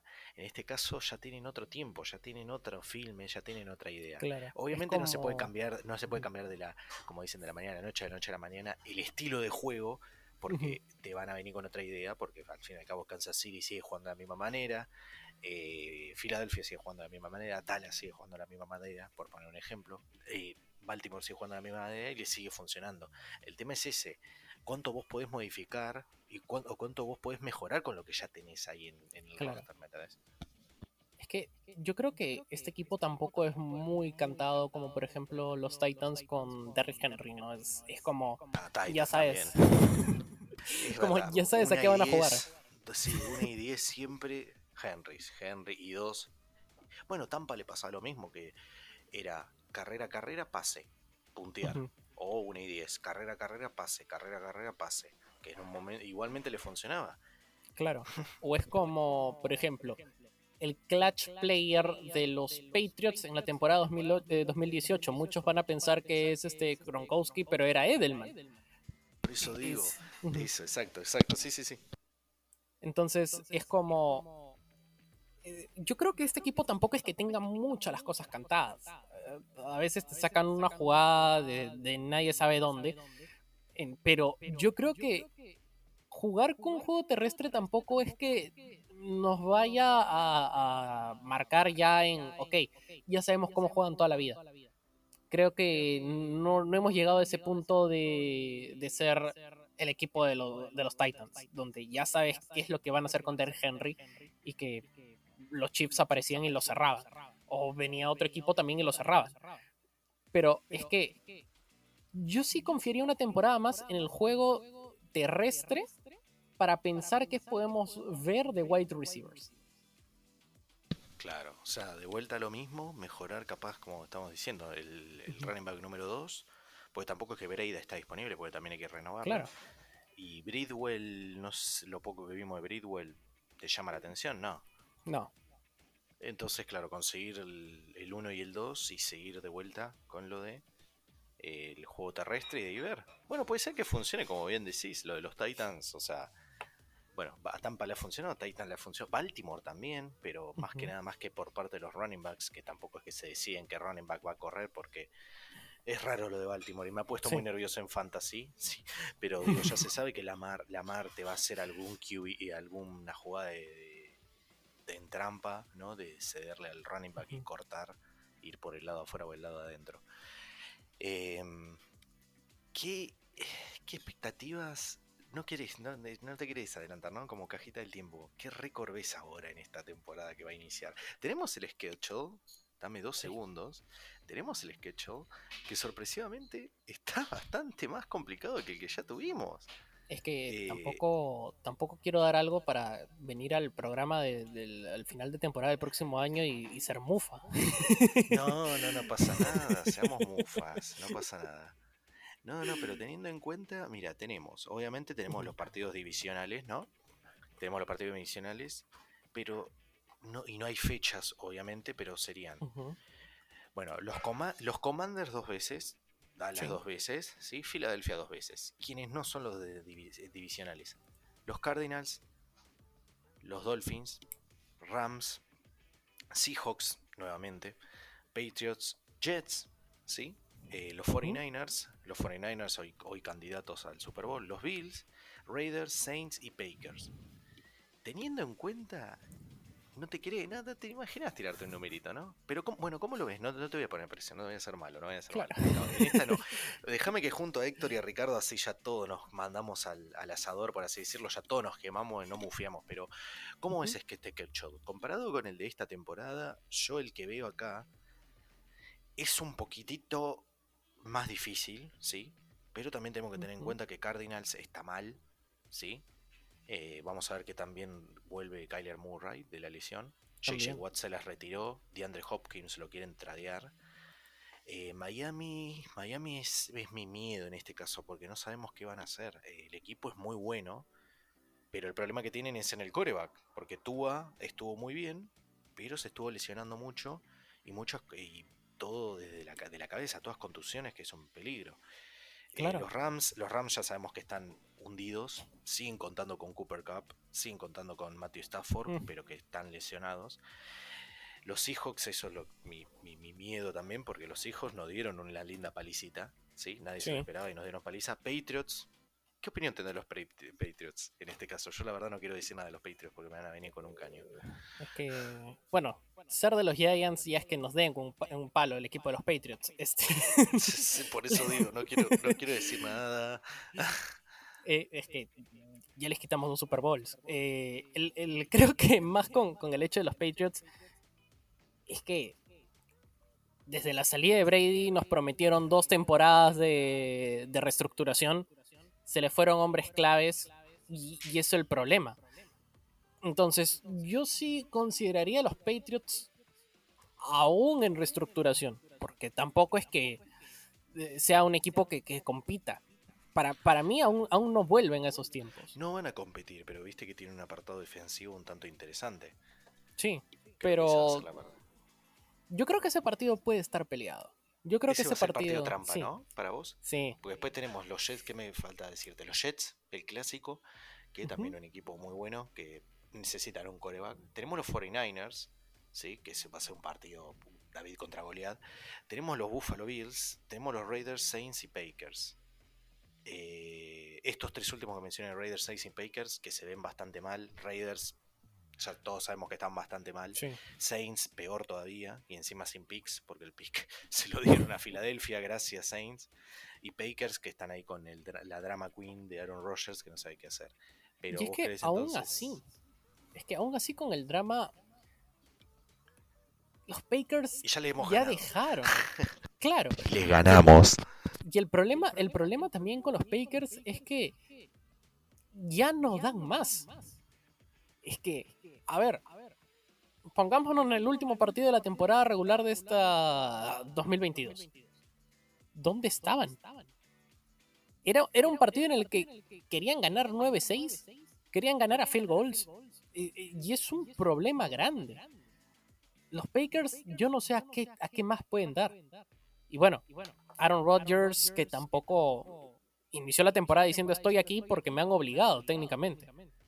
Entonces, yo no sé a qué van a ir los Packers. Le hemos ganado, pero creo que hasta podemos volver a ganarles. Ese es el punto. Es que los Packers ya... Es que yo no sé si van a entrar a reestructuración porque nos decían, sí, estamos armando un equipo para reestructurar, para ver el final de, de Rodgers, como, como pasó con, eh, con Brett Favre, pero ¿ahora qué? ahora está hundido. No tanto como los Raiders, pero al menos es, un, es una franquicia que está pasando problemas. Claro. Sí, obviamente creo que se terminó, ¿no? Se terminó el... el es que ni siquiera sé si, sé si el miedo, ¿no? Pero... Porque siempre está eso de que son un equipo muy, pero muy, muy, pero muy, muy competitivo. Y no lo puedo decir. En lo que es temporada regular y en playoff es totalmente lo contrario. totalmente lo contrario. pinchan, pinchan de una manera. Pero nada, este, o sea, teniendo en cuenta estos nombres, obviamente creo que sacando lo divisional, ¿no? Los 49ers es, o lo ve a los Bills como el partidito complicado. Yo estoy haciendo números, eh, digo, estoy haciendo números. Yo digo, estoy haciendo números y yo te digo, yo estoy viendo, mirá lo que te digo, es una locura, pero estoy viendo un, un 10, un 17. Ah. ¿Mucho? ¿Te parece? Es que hay partiditos complicados. Yo estoy viendo un 17. Al, al menos No, es una no marca positiva. Es una marca positiva. A ver, bueno, bueno, te dijo esto. ¿Seguimos con la marca positiva? ¿Seguimos con la marca positiva aunque sea? Yo quiero creer que sí. Yo quiero creer que sí. Ya, ya, ya, ya quiero salir de este sufrimiento de, como, como le decía a veces a, a muchos de la última las últimas temporadas. Quiero sacarme ese sentimiento de ser hincha de los Giants perdiendo, sabiendo que hemos hecho temporadas mágicas a lo largo de la historia. Hincha perdedor. Sí. Hincha negativo. No, no, está bien, pero, pero positivo lo ves. Yo quiero creer que sea positivo. A mí me gustaría que sea positivo. Eso, eso es algo que sí es cierto. Me gustaría que, que tengamos una- unas nuevas temporadas positivas en que tal vez porque no se quite ese pensamiento de que Daniel Jones, ya está un pensamiento que hasta ahora lo tengo, Daniel Jones es un coreback limitado, pero la temporada que ha hecho ahora te demuestra, eh, digamos que puede progresar, que es un coreback hábil, que es el coreback que muchos decían, no, pero ténganle confianza a Aaron Jones, y, luego decías, pero ¿cómo le vas a tener confianza a Aaron Jones cuando se, trastabilla faltando 5 yardas para llegar a la endzone en el partido contra los Eagles? Entonces, es como... eh, ¿Cómo puedes tener confianza en Aaron Jones, eh, perdón, en, en Daniel Jones cuando sabes que es un coreback que tiene muchos fumbles? Creo que eso es lo que ha cambiado ahora. Creo que eso es algo de lo que me gustaría tener la confianza en él. Me gustaría tener confianza nuevamente en el equipo, volver a tener las marcas positivas y, ¿por qué no? Pensar, no digo estar, pensar en que podamos ir de nuevo a postemporada. Mm. Un tentador, ¿eh? Tentador, tentador. Yo te digo, me voy a, creo que me la voy a jugar y me la voy a mantener ya después cuando no Ujú. conecto ni con Ricardo, porque me voy a mantener en el 17. Estoy viendo, estoy viendo acá. Ahora, ¿con quién caen las derrotas y con quién caen las victorias? Eso es otra cosa. Ah, claro. Eso es- Porque podemos llegar a perder, podemos llegar a perder contra los Saints y contra los Raiders y capaz le ganemos a los 49 y a los Bills. Lo de este año de los Giants ha sido tan, tan, tan Sí. de la nada. Ha sido tan sorpresivo que te puedo decir que le ganamos a Filadelfia los dos partidos. Una locura. Pero A bueno. ver, yo creo que algo fijo de derrota son los Bills. ¿Puedes decir que los Bills? ¿Sí? Sí, yo, yo creo que sí perdemos contra los Bills. Y ya eso lo, lo dejo ahí. Los 49ers, No sabría decirte dónde es cada uno. A ver, para. Ah, no, sí, sí, perdón. Mira. Eh... Ya te lo 49ers digo. no lo Bueno, sé. eh, Sí, con Bills. 49ers es en, en el Levis. No, Claro. los dos son de visitante. Los dos son de 49ers visita. En Levis, s- 49ers en Levis y Buffalo Bills en Highmark Stadium. En el, este, el- y Raiders. Park. Mira, todos los que te mencioné. Bueno, mira, 49ers, Bills, Raiders, Saints y Packers. Ah, no, Packers no, pero No. Saints, Raiders, Bills y 49ers son de visitante. Sí. Packers en el MetLife. Bueno, puede ser, te puedo creer porque estamos hablando de buff, de ir a Buffalo, que es pesadito. Eh, el tema del clima, aunque estamos acostumbrados nosotros, es otra cosa. Y 49, no, yo 49ers sí te digo que para mí es clavado. 49ers de local es una es, un- es una locura ese estadio. Sí, Eh, ahora.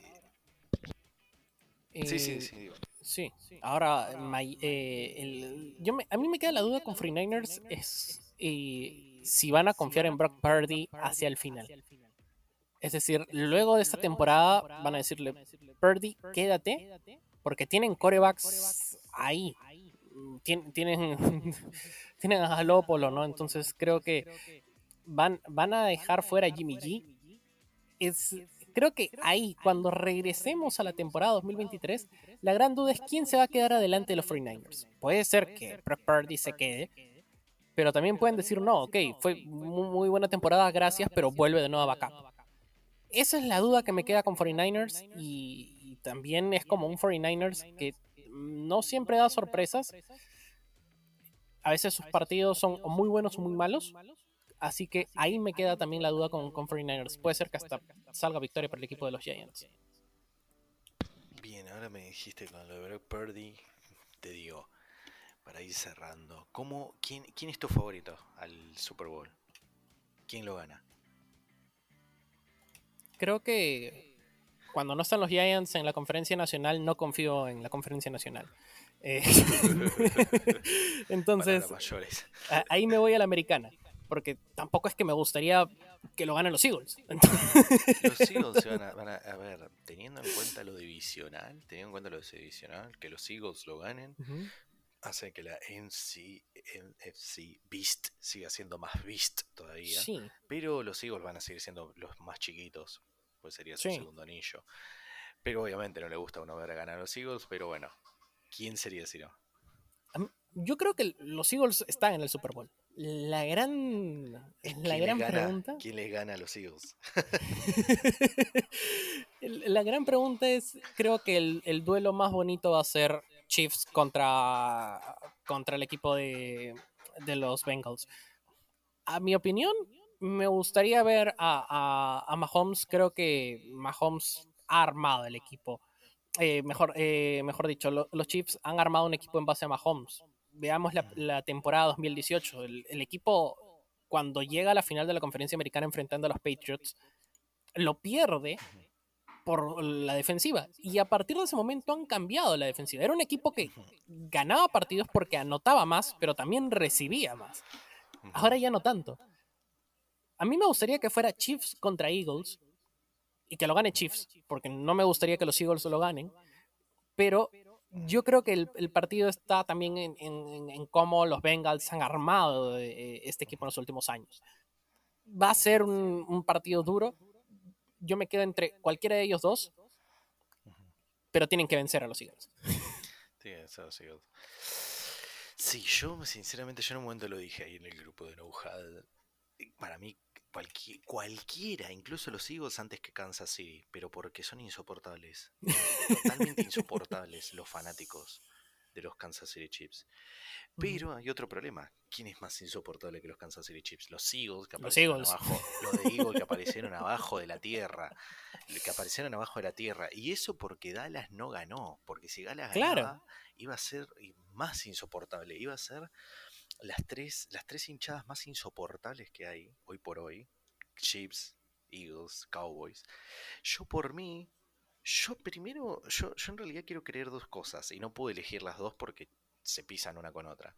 Ujú. Brock Purdy saliendo campeón del Super Bowl, me vuelvo loco, me vuelvo loco esa historia. ¿sí?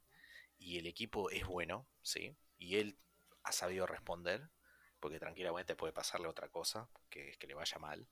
Pero me encantaría, la verdad, y se lo merecen totalmente, me encantaría ver a, a Joe Burrow fumándose un habano con un, un anillo, ¿sí? Con el Lombardi, me encantaría. Sinceramente, eh, ahí Joe Burrow, Joe Shitties, como estaba en el SU cuando ganó el Nati, fumándose el, Claro. el habanito, me encantaría verlo ahí con el Lombardi en el brazo, con el anillo. Bueno, el anillo no, pero me encantaría ver esa imagen con él, con el Lombardi en un, en un brazo y el habano en el otro. Eh, Sí, también- sí, estoy entre los dos, estoy entre los dos, digo, ¿cu- ¿cuál, cuál me pesa más? La historia, la historia de, de Brock Purdy, ¿no? Con todo esto que, todo esto, o, o lo de, o lo de los Bengals. Yo te juro, si le tengo que, les tiraría a los Bengals, pero por el hecho de que no se merecen quedarse ahí a las puertas con Es que todo el el con que han hecho. Y no tengo, tampoco tengo ganas de que estén 0-4 como los Bills y con los Vikings, porque Claro. los Bengals hoy tienen récord de 0-3 en Super Bowl. Quiero ver a Joe Burrow con un anillo. Y es que también el hecho con los Bengals es que eh, el hecho es que Joe Barrow traería a la, a la conferencia americana una disputa en, en a ver quién es mejor, Mahomes o Barrow. Y Claro. volvemos a este a esta idea de la conferencia de perdón del fútbol americano colegial cuando era quién era mejor Joe Barrow o Trevor Lawrence y se enfrentaron en, en aquella final que justo la de LSU contra contra Clemson y la gana LSU entonces es como Joe Ba- eh, perdón, Trevor Lawrence, que en aquel momento era, digamos, el hombre que casi nunca había perdido un, un evento importante, como ahora se mantiene, ¿no? Eh, Trevor Lawrence nunca ha perdido un sábado, hasta ahora último. Pero es, es como. Es, esa disputa, yo creo que en la conferencia americana quedaría muy bien en, en el tiempo, ¿no? Es como. Teníamos esa disputa de, ok, Eli Manning o Tom Brady, ¿no? Tom Brady puede haber llegado a las finales que puede haber llegado, pero aparecía Eli Manning y lo desaparecía del mapa. Entonces, creo que ahora sí estamos en, esa idea en la conferencia americana. Si lo gana Burrow y gana el Super Bowl, va a quedar esa, novela, ¿no? En que quién es mejor, Joe Burrow o eh, Patrick Mahomes. ¿Quién logra hacer mucho mejor las cosas? Y lo peor para muchos, para los que eh, detestan a, a, Mahomes y dicen, no, pero es que Mahomes es como el nuevo Brady, ¿no? Todo el mundo ya se aburrió de, de verlo ganar y hay que ver en qué momento pierde. es, es, es, el hecho en el cual va a ser un, un, duelo que lo vamos a ver durante mucho tiempo. En, en, el otro lado de la conferencia nacional, que lo gane Purdy es digno de una película de Netflix o, o de Disney Plus. Entonces, es, es ver principalmente al, al Mister Irrelevante, el último escogido del draft, que nadie pensaba que iba a jugar la temporada, pero las lesiones de los titulares del, equipo hacen que Brock Purdy llegue y Brock Purdy eh, sacando a un equipo a llegar hacia la final de la conferencia y luego poder poner en, en el mapa el partido de, de la Wild Card donde Purdy en un primer tiempo desapareció y, y, decir, no, es el momento clutch en el que tengo que aparecer y luchar para ganar este partido y, llegar hacia, hacia el Super Bowl, creo que ya es, ya es algo también mágico para Purdy, ¿no? Pero también la duda es, ¿Purdy seguirá la segunda, eh, la próxima temporada? ¿Cómo? Eh, y, ese, y esa es mi pregunta. ¿Cómo coreback titular? ¿O porque ya aparece Jimmy G, le van a decir, sabes qué, siéntate? Eso es lo que aún me queda las dudas en, en el equipo de, de, de los 49ers. Pero hoy, hoy, si hoy tuvieras que. si hoy vos, vos, tuvieras que elegir. Porque ya a mí me parece que Brad Purdy hizo bastante, pero a mí me parece que tiene que hacer incluso más todavía como para que se genere eso, ¿no? Pues yo creo que claro. hoy, hoy, si los tenés a los tres sanos. Eh, yo creo que Jimmy G, creo que en todo, en todos mis desenlaces, ¿no? En todos mis, mis multiuniversos, por así decirlo, en todas mis, mis visiones de esto, yo creo que Jimmy G no está más, ¿sí? Uh -huh. No está más. Pero por el hecho de lo que hay que pagarle para mantenerlo, y Trey Lance va a ser el titular, por el hecho de todo lo que invirtieron en él. Yo creo que lo También. único que puede hacer, yo creo que, pero por simple hecho de que nos gastamos un montonazo en este pedazo de boost. Porque para mí Trey Lance es un boost terrible y la verdad no me uh -huh. valía. A ver, si te vas a mover semejante y vas a apostar semejante, yo digo, ah, es por Justin Fields, Trey Lance. Trey Lance. Yo estaba, sí. a ver, yo Trey Lance lo tenía quinto. O sea, yo tenía a Trevor Lawrence, ¿sí? Tenía uh -huh. a Justin Fields, a Zach Wilson, a Mac Jones y a Trey Lance. Está bien, Zach Wilson un desastre también, pero digo, sí. por Trey Lance, yo me hubiera movido por Justin Fields. Hasta yo digo, ¿por qué los Jets no agarraron a Justin Fields? Pero yo creo que va a ser por ese lado. Jimmy G por lo que tienen que pagar. Trey Lance por uh -huh. todo lo que le invirtieron. Y Brock Purdy quedará ahí segundo. Yo creo que Brock Purdy, por eso digo, sería una locura. O sea, porque el anillo, el Lombardi para los 49ers no solo les va a traer un montón de alegría, sino un montón de incógnitas en algo que es la posición más importante que hay en, uh -huh. en lo que es este hermoso juego, que es el coreback. Salen campeones, ¿y qué vas a hacer con Brock Purdy? Lo vas a mover a la banca luego de que te, luego que acarreó el equipo que Trey Lance otra vez lesionado. Jimmy G se lesionó, pero que estaba llevándolo en buenas riendas. Él supo retomar todo eso de Jimmy G y salir campeón, van a dejarles unas incógnitas terribles. Hasta me los imagino tradeando a, a, a Trey Lance. Claro. Lo, por eso porque... digo, lo de 49ers va a ser mucha alegría, pero van a ser un montón de, de incógnitas, ¿viste? A, a, futuro con esto. O incluso ahora mismo, ¿no? O sea, sin llegar al Super Bowl, la gente se va a quedar. Suficiente? ¿Vos decís que haya hecho lo suficiente como para decir, che, Brock Purdy no lo pueden dejar en el banco de suplentes? Es que Purdy ya los está llevando a una final de conferencia. ¿Cuándo no, ¿Desde cuándo no van a una final de conferencia? Con Jimmy G. Pero luego de eso, ¿qué pasó? Los Chiefs le voltearon el partido en el Super Bowl. Y de ahí, ¿qué más pasó en las temporadas? Muchos esperaban mucho más de, de Garópolo. Entonces, yo creo que ya Garópolo cumplió su ciclo. Pero el, el tema ahora es Trey Lance y, y, Brock Purdy. Pero ya sentar a Brock Purdy también se vería mal. Yo creo que ese es el punto. Se, ve, se vería mal de alguien que te ha llevado a lo más lejos cuando no, no esperabas nada de él y sentarlo, va a quedar mal. Va a quedar mal. Sí, puede ser. El problema que tienen es. Sí, sí, yo te doy toda la razón. El tema es que no, no hay. Em, no hay como una decisión buena, ¿viste? Sí, no. Son todas. Es toda, toda decisión que tome va a tener como una consecuencia un tanto grave. El. Eso te iba a mencionar, recién lo acaba de. Eh, Jimmy, o sea que en Jimmy en todas, Jimmy queda afuera. Va a quedar afuera. Claro. Ciclo, eso que mencionaste, ciclo cumplido. Yo creo que yo no sé si lo tiene cumplido Jimmy, pero sí lo que yo creo es que Jimmy es. No, no puedo decir que es mal coreback, porque no lo es. Es un buen coreback. Rodeado de un buen equipo, incluso es mejor todavía, porque obviamente ayuda. Eh, lo mismo pienso Jared Goff. Jared Goff me parece un excelente coreback. A ver, fue pick número uno y vos decís, bueno, no, no, juega como número uno. No, pero no es mal coreback. Por una cosa decir que no es bueno y otra cosa decir que es malo. No me parece que sea malo como se dice que es es mejor de lo que se dice. El problema es que lo tiene que rodear también. O sea, no es un coreback, eh, claro, no es un coreback que te carrea el equipo, pero sí es un coreback muy bueno, ¿sí? Que te va a carrear el equipo, va a estar en muy buen nivel mientras el resto lo esté también.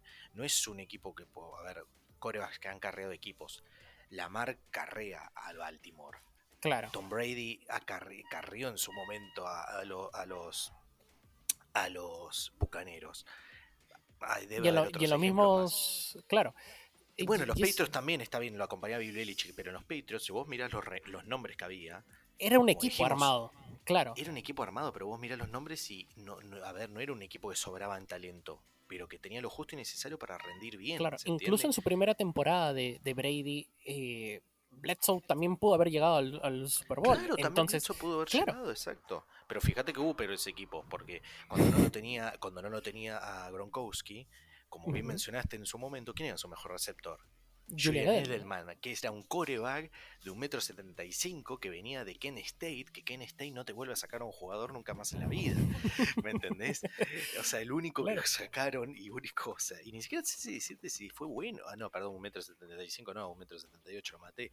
Pero digo, era un coreback, no era, era un coreback, no era un receptor.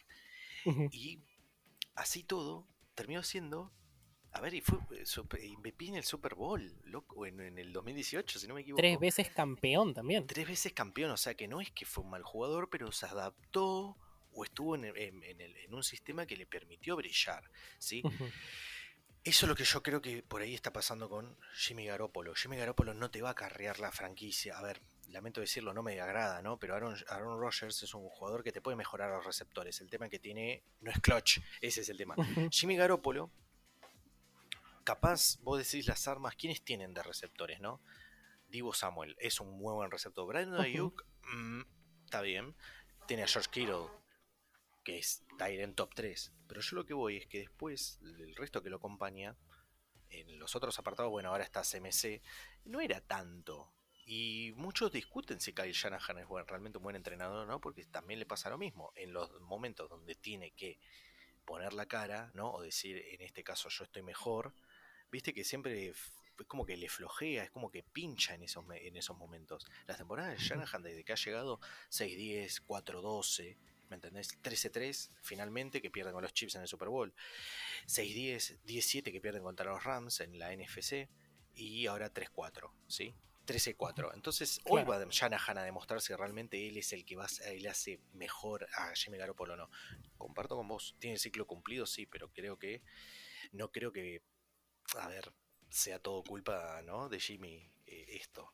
Pero, no. pero sí es ciclo cumplido, sí es ciclo cumplido por el hecho de también se lesiona todo el tiempo. se lesiona todo el tiempo, está todo el tiempo lesionado. Y, y, pero bueno, sí, como te digo, o sea, ¿qué vas a hacer hoy? O sea, Brock Purdy es una locura, yo la verdad, pero bueno, los 49ers, se puede estar en situaciones peores, ¿no? Pero la verdad que los 49ers la tienen bastante complicada con toda esta situación. Eh, ¿Lo recibirías a Jimmy? ¿Lo recibirías acá en el Gigante Azul? ¿Qué decís? Mm, ahora me quedé pensando, ¿y es agente libre ahora? Es verdad, él es agente libre, ¿lo recibirías? Es que es, es quitarle la confianza a Daniel. No, no, pero vos lo recibirías eh, pero que Daniel sea el 1, ¿vos lo recibirías de suplente? ¿O Ahí sí. Y es que creo que es no, uno no, ponele, los... saquemos a Daniel, saquemos a Daniel, ponele que Daniel no quiere firmar, sería una, una rarísima. Ah, una locura. Sería una locura, pero vos lo recibirías para decir con este, sería un coreback puente, distinto a lo de Daniel Jones. Claro. Pues estamos hablando de un tipo de 31 años, ¿no? Que ya sabemos qué es lo que te va a ofrecer Daniel Jones, todavía no sabemos qué es lo que te puede llegar a ofrecer, si ya llegó a su punto pico máximo, ¿no? De rendimiento. Jimmy Garoppolo ya está, ya sabés qué es lo que te va a ofrecer Jimmy Garoppolo. Y el problema con... es Garópolo te va a ofrecer más de lo que siempre buscamos de parte de Daniel Jones, que son los pases, pero Garópolo es estático comparado con Daniel Jones, que es... Y el problema con Garópolo es que necesitaríamos wide receivers. Y ese es el otro tema. Daniel Jones ha sabido defender, se ha sabido. A ver, cuando no encuentra los wide receivers, si se entiende porque el nivel no estuvo, corre. Garópolo no corre. Garópolo, no corre. Eh, pero vos lo recibirías. Por el otro día dijeron, che, por, a ver, algo que sonó mucho era la Lamar Jackson a los Giants. Baltimore lo puede taguear. De ahí si quiere jugar o no, no importa, pero no lo vamos a tener en la próxima temporada. Sería una locura tenerlo. Pero digo, ¿y si te cae Jimmy Garoppolo? Yo me quedé como. ¿Sí? ¿Por qué no? Pero el problema es tener wide receivers necesarios. Bueno, hay que conseguirlos. Pero yo te digo, ahí, ahí tenemos el draft, tenemos. ¿No? Tenemos el tenemos ahí los, los, los, los que están libres. Pero vos los recibirías. Ya que tanto me están preguntando, hey, Jimmy Garoppolo, que no, no, sé. Es que. Es que ya queremos temporadas ganadoras. No sé si Jimmy pueda dar. Nos estamos, volviendo, claro, nos estamos volviendo locos con, ¿no? Sí. Conseguimos, finalmente ganamos después de 10 años en playoff y demás, y estamos ya, viste, próximo año, anillo, anillo, prendemos todo. Yo creo que estamos yéndonos, ¿no? Me parece que a ver, se entiende. Hoy estamos pensando que el récord máximo, que el mejor récord que podíamos conseguir era 6-11, 7-10. Terminó siendo. O sea, terminó siendo 9-7-1. Victoria en playoffs después de 10 años a los Vikings, incluso, que era un equipo que era contendiente. Claro. la paliza es lo de menos, pero digo, creo que me parece que sí, ¿no? Nos estamos volviendo locos. Conseguimos un poquito, ¿cómo es? Conseguimos un poquito de lo bueno, ¿no? Y ya lo quieres saborear. De la alegría, claro. Que lo consumo un poco de la felicidad, de ese oro, de ese arco iris, y ya le queremos robar la, olla al enano. es que ese es el punto. Ya, ya queremos eh, vivir de, de, ganar. Ya, ya, queremos, ya, ya estamos en ese tiempo en el cual dijimos ¿sabes qué? Ya nos cansamos de, seguir con temporadas perdedoras. Además, nuestra división es la más fuerte de la, de, la liga. Ya, ya no solo de la, conferencia, es, la, liga. es de la liga, es de la liga. Es de, una de la liga. competitiva. Incluso si los equipos no acompañan históricamente, es una división complicada. Fíjate que estamos hablando de Dallas, si no me eh, Dallas cuatro veces campeón. Cinco. Y la última vez que Dallas fue campeón de un Super Bowl fue cuando Friends aún se emitía en televisión. Entonces, estamos hablando de 1996. Entonces, el Dallas tiene esa necesidad de, jugar playoffs, de llegar a un Super Bowl, ya, ya están obligados. Perdón. Eh, no, no, claro, pero yo digo, estamos hablando de una división que tiene a los Dallas Cowboys, que está en su último anillo, está oxidado, ¿no? Mm, pero cinco, cinco, anillos, cinco anillos, Giants con cuatro. Commanders, bueno, perdón, Redskins, porque estaban con, eran Redskins, ¿no? Con tres y Filadelfia a posibilidad dos. Estamos hablando de la división más fuerte, ¿sí? Porque son todos ganadores, ¿sí? Claro y en gran cantidad. Pero sí, eso sí es verdad lo que mencionaba, seguímelo. Eso es verdad, la NC es literalmente estamos justo. Es como que no se puede permitir una reestructuración ahí porque los otros dos, eh, al menos dos de los otros equipos te atropellan. Si no es Eagles o Cowboys, es Eagles y, Commanders en este caso, o Cowboys y Commanders, o los Giants. Es imposible hacer una renovación ahí. Claro, la renovación la podíamos, la podíamos haber hecho en, en 2021, cuando toda la, la división era un desastre. Pero ahora ya no. Y, es más, es una, es una división que ha marcado la liga durante décadas. ¿no? Tenemos a, Dallas, mal llamada America's Team. Eh, por otro lado tenemos a los Eagles, que, siempre han tenido momentos icónicos, pero también los Giants, los Giants que nadie recuerda con Wright, el, aquel, aquel partido contra los Bills que, ganamos en el Super Bowl. Eh, y eso fue 80 en los 90, en los 2000, en, la década del 2010, siempre los Giants han marcado historia. No, no se puede dar el lujo de, eh, al menos, sabes que esta década me la guardo, no voy a reestructurar 3, 4 años. Es una división que ya está fuerte que en, mucho tiempo vemos una división muy fuerte. Incluso tuvimos la oportunidad, si es que los Commanders no se caían en, las últimas semanas, de tener a los cuatro dentro de playoffs. Antes visto, ¿eh? una locura iba a ser eso. Claro. claro. La, la, bien conocida, ahora bautizada como MC Beast. MC Beast, una locura. Diego, muchísimas gracias por el rato. Ya como te digo, lo tenemos que juntar con Héctor y con Ricardo, porque la verdad va a ser, va a ser una locura ya analizando un poco más ya de cara al draft, ya más de cara y ya tirar un número, ¿eh? Yo ya, yo ya me estoy casando con el 17, es una locura. Prefiero pensar, hay que pensarlo en positivo, ¿no? Sí. Eh, crucemos los dedos, que el staff se mantenga, porque viste que eh, los Vikings estaban buscando a Winkendale para el trabajo de head coach, si no me equivoco lo están queriendo entrevistar.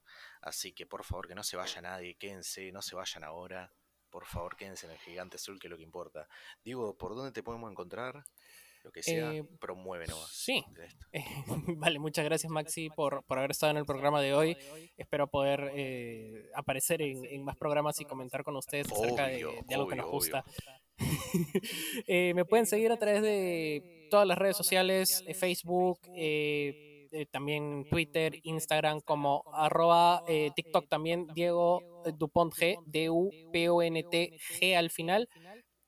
hablo mucho sobre NFL, college football, también muestro algunas de, las narraciones de, de, algunos partidos que he comentado, entonces por ahí pueden seguirme sin ningún problema. Perfecto, digo muchas, muchas, pero muchas gracias.